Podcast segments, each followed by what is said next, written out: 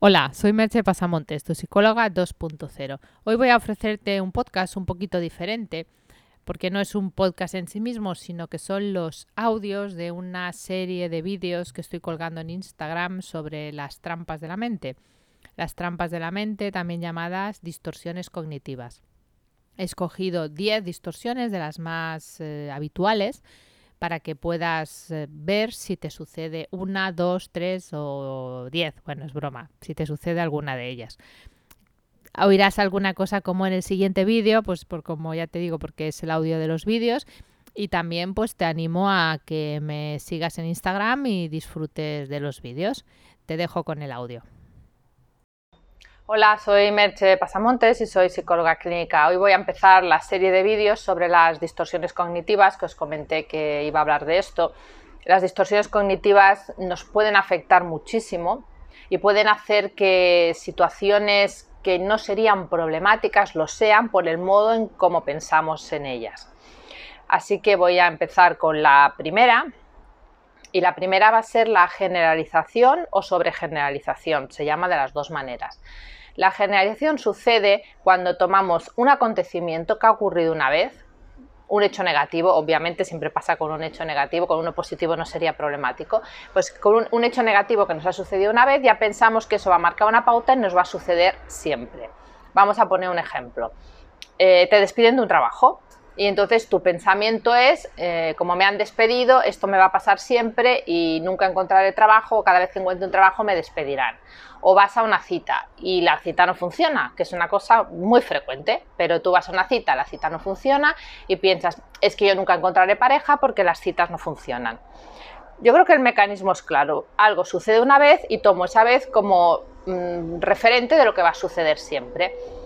Eh, solución, pensar que, bueno, que los hechos pueden estar relacionados, pero que un hecho aislado no implica que eso se vaya a repetir 100 veces. Puede no repetirse ninguna o puede repetirse, el ejemplo de la cita, dos, tres, cuatro veces, pero a lo mejor a la quinta, a la sexta o a la séptima es la buena. Así que no lo dejes correr y si te interesa algo, vea por ello. Y hoy vamos a hablar de la polarización o pensamiento todo o nada. Creo que hoy en día es un tema que está muy, muy, muy en boga y totalmente en auge. El tema de la polarización está tan en auge que hasta podría parecer que es algo normal, que es esa idea de que las cosas son blancas o negras, que no hay matices, que estoy o a favor de algo o en contra de algo y además no un poquito a favor o un poquito en contra, no, no, o el cero o el cien. Entonces, eh, esto es una distorsión cognitiva, porque la mayoría de las cosas, no te voy a decir todas, pero la mayoría de las cosas no están nunca en el 0 o en el 100, sino que están en algún punto intermedio entre esos dos eh, eh, valores.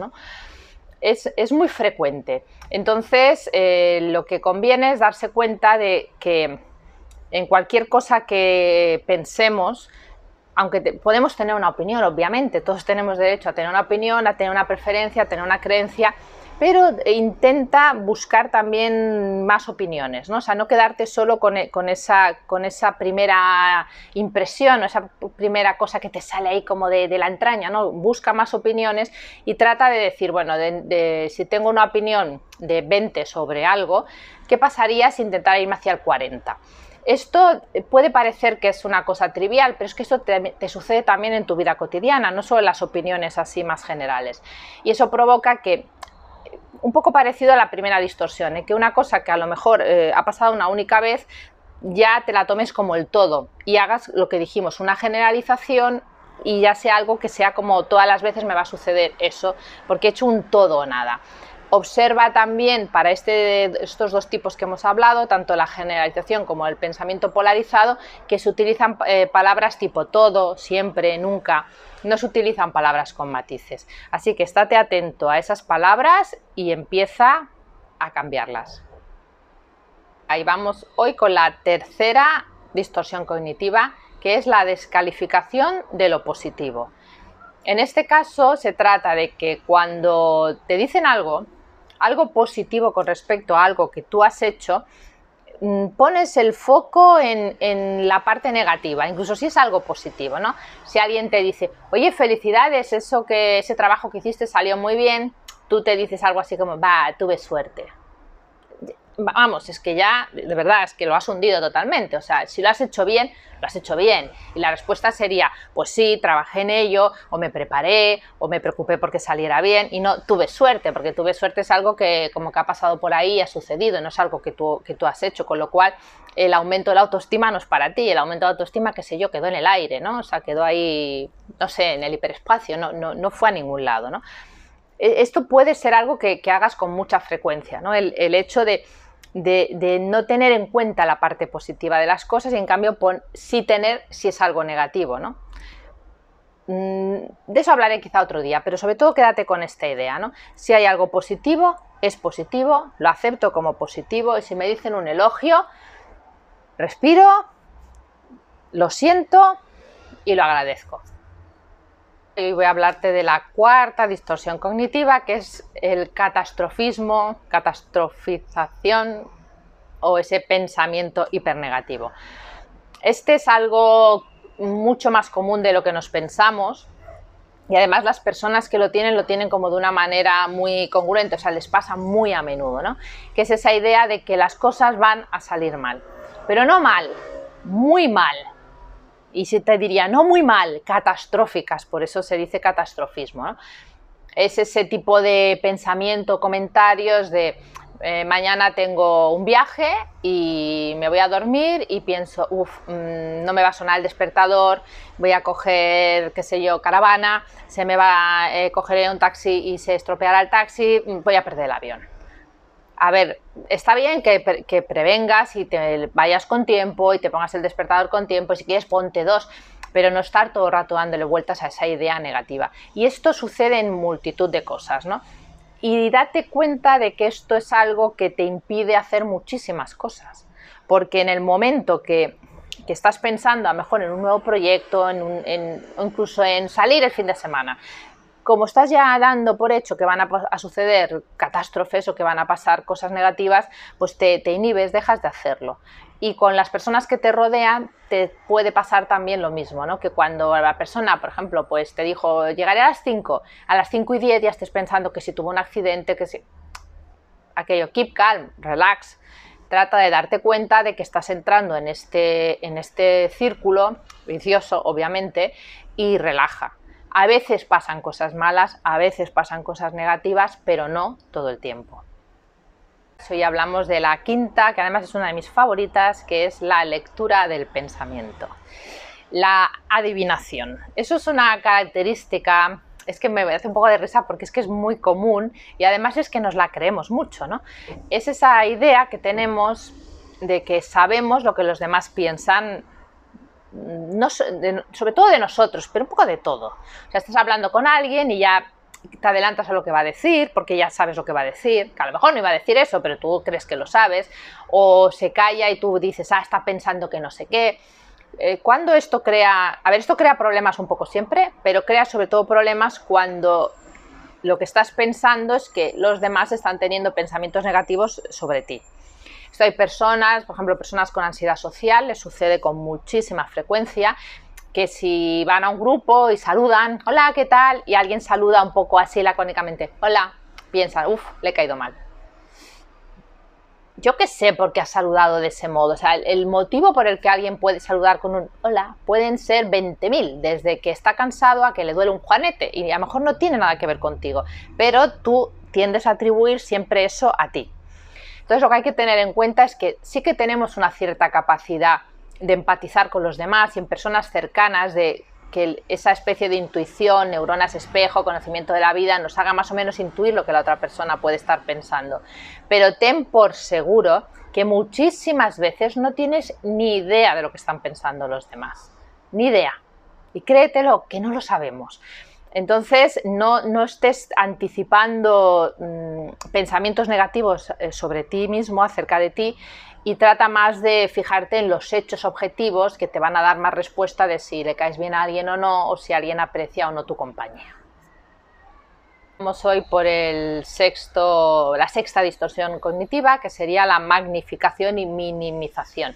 Se parece bastante a otra que comenté, que era el filtro de lo negativo. Pero bueno, yo os las comento todas porque quizá alguna tiene algún matiz que no tiene el anterior, os puede ayudar más a, a daros cuenta de cuándo se está sucediendo. La magnificación o minimización, pues como su nombre indica, es o exagero o minimizo las cosas.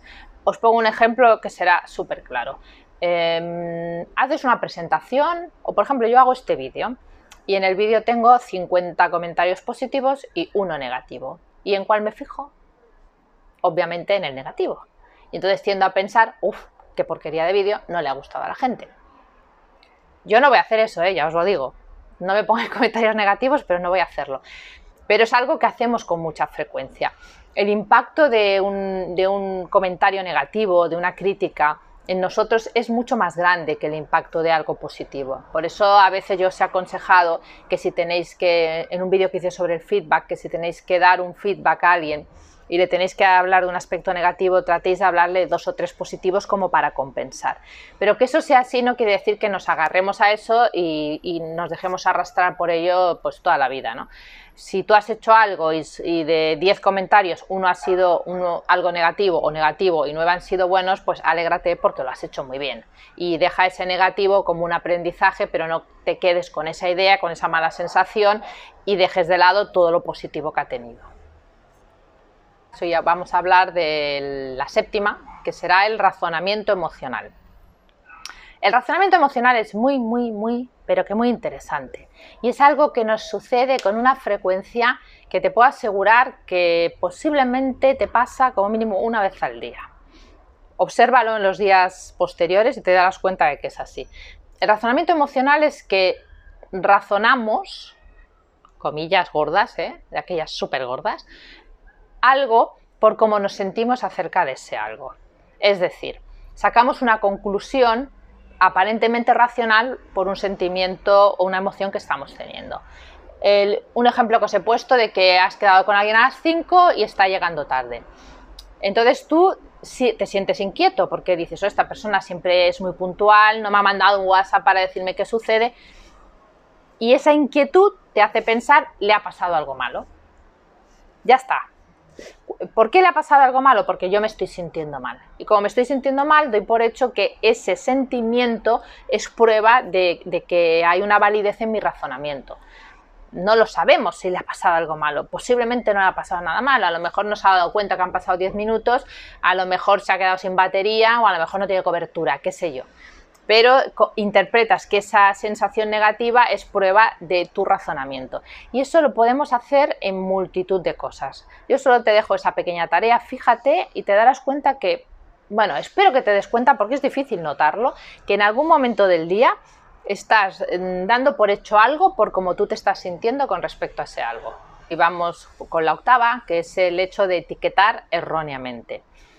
En este caso, si no has visto el vídeo anterior, te aconsejo que lo veas porque sería como una continuación del anterior y de los, del cable de la generalización también. Ahí estamos mezclando dos cosas. A ver, todos, todos los de los que estoy hablando pueden haber situaciones en que mezclamos dos o tres. No os penséis que mm, tenemos una distorsión por vez. ¿eh? A veces tenemos cinco ahí todas mezcladas. Pero bueno, las vamos separando para que se entiendan y ir revisando las otras si veis que os perdéis un poco. Este, este, etiquetado erróneo es que eh, te sucede algo en una situación y tú emocionalmente etiquetas esa situación de modo que generalizas a que todas las situaciones semejantes a esas se dan de la misma manera. Por eso te digo que estás como juntando dos. Un ejemplo sería el que os puse una vez, ¿no? De que vas a una cita y te sale mal.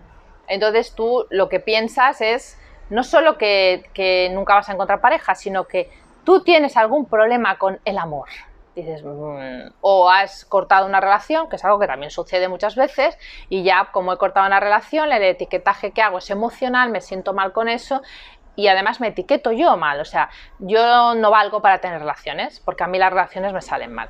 Las relaciones salen mal a mucha gente, y, eh, entran en otra y en otra y en otra, o yo qué sé, hasta que encuentran con la que sí, o tienen varias a lo largo de la vida es un ejemplo, es solamente, pero que te des cuenta que estás eh, eh, adjudicándote una, incapacidad en algo que es muy común. Con lo cual lo que estás haciendo es eso, etiquetar erróneamente algo que le pasa a muchísimas personas. como te dije antes, fíjate un poco cuando te sucede eso y empieza a darle un cambio. Hoy hablamos de la novena distorsión cognitiva, que sería esas clasificaciones que hacemos de debería. Esta es una distorsión que se basa un poco también a veces en esa hipótesis del mundo justo, ¿no? El mundo debería ser un lugar justo, debería. Es que me da como la risa, porque el mundo un lugar justo tiene tela, pero nos lo creemos. El mundo debería ser un lugar justo y entonces, claro, como debería ser un lugar justo, la gente debería hacer un montón de cosas que no hace. En fin, es que yo creo que se explica sola, pero yo le doy ahí un poco más de cuerda porque me da como un poco de risa porque es que nos sale a todos, yo también lo hago, ¿no? Hombre, es que esta persona debería haber hecho no sé qué. Pues, pues eh, a lo mejor, pero al final la gente hace lo que le da la gana, lo que puede, lo que sabe o lo que en ese momento le, apetece. Y, nuestros deberían, lo único que hacen es, marcarnos como una angustia, porque los demás al final se van a comportar como, como te digo, como puedan y tú te vas a quedar con esa sensación de injusticia porque crees que, han hecho, además, que a lo mejor te han hecho algo en contra tuyo y que igual no tiene nada que ver contigo. Y también te lo puedes estar haciendo a ti mismo, o sea, estar poniéndote deberías continuamente en la cabeza, es que debería levantarme más pronto. Pues no lo sé si deberías o no. Eh, si te da tiempo a hacer las cosas y no llegas tarde al trabajo, pues si vas un poco apresurado y sigues haciéndolo, pues será que ya te gusta ir así. Yo qué sé, es que no, no, te martirices. O sea, la idea es, si lo puedo cambiar y lo, lo, cambiaré, lo cambio, y si no, pues no me martirizo con deberías y con autoobligaciones que, que no conducen a ningún lado. Y con respecto a los demás, pues también relájate un poco. Vamos por, la, por el décimo vídeo, el de la autoinculpación. Este es el último de momento de esta serie de las distorsiones cognitivas. Distorsiones cognitivas hay muchas más y errores de razonamiento en la toma de decisiones, de procesamiento de la información hay muchos y creo que seguiré con este tema más adelante, pero de momento esta serie la cerraremos con la autoinculpación. La autoinculpación es, como su nombre indica, echarte la culpa de un suceso externo del que no tienes la culpa. Y también es mm, todos son muy frecuentes, ¿eh? pero es que este también tiene tela, ¿eh? y es, que, es que tiene una tela este, porque es como a alguien le pasa algo y tú crees que es culpa tuya. Vuelvo al ejemplo de la pareja, porque es que la, pareja es el, nido de, de los problemas y es el lugar en donde suceden un montón de estas cosas y lo cual es normal porque es un sitio en el que se ponen en juego muchas emociones, en el que hay una relación muy íntima, en el que hay mucha, si convives hay muchas horas de convivencia, entonces es normal que sucedan cosas. ¿no? Autoinculpación, por ejemplo, sería que tu pareja está enfadada porque le ha ido mal en el trabajo o por lo que sea que tiene que ver de él con lo suyo y con su vida. Pero tú te echas la culpa, ay, está enfadado por mí. Ya está, por mí. Y vamos a poner que incluso le preguntas, oye, ¿que he hecho algo que te haya molestado? Y te dice no. Y tú piensas, no me lo quiere decir. Es que nos estamos metiendo en un embrollo nosotros solos. O sea, mm, es que esto de verdad es que es tan frecuente que me extrañaría que no te haya pasado alguna vez. Es cierto que alguna vez será así y sí que la persona estará enfadada o ofendido, un amigo, no sé qué, por algo que tú has hecho. Pero la mayoría de las veces las personas les pasan cosas que no tienen que ver con nosotros. Hemos de pensar que una parte de las distorsiones cognitivas suceden porque eh, somos como muy autorreferenciales, o sea, tendemos a que también es normal porque yo vivo dentro de mi cabeza, no dentro de la cabeza de los demás. Entonces las cosas me afectan a mí. No sé cómo decir, es que yo, no estoy viviendo en el exterior, estoy viviendo dentro de mí. Entonces cuando pasan cosas siento que me pasan a mí y las relaciono conmigo. Pero claro, si esto lo llevo a un extremo, como el caso de estas distorsiones, pues lo que sucede es que, es que nos metemos en, un lío. Me he quedado sin luz, pero termino. Así que cuidado con la autoinculpación porque es una fuente muy grande de, angustia y que, y que, y, que, no te lleva a ningún lado. Si os ha gustado esta serie y queréis saber más sobre este tema, ir dejando comentarios, mensajes, etcétera, y seguiremos con ello. Si has sido tan sufrido de llegar hasta aquí, lo primero de todo felicitarte por tu tesón y tu perseverancia. Y bueno, y vuelvo a insistirte, si te apetece verlos o ver otros vídeos también que cuelgo, a veces más cortitos y que quizá para un podcast quedan así un poquito demasiado breves, pues puedes entrar en mi cuenta de Instagram, Merche Pasamontes, seguirme y allí puedes también ver estos mini vídeos con tips, consejos, reflexiones, etc. Nos escuchamos en el próximo podcast. Bye bye.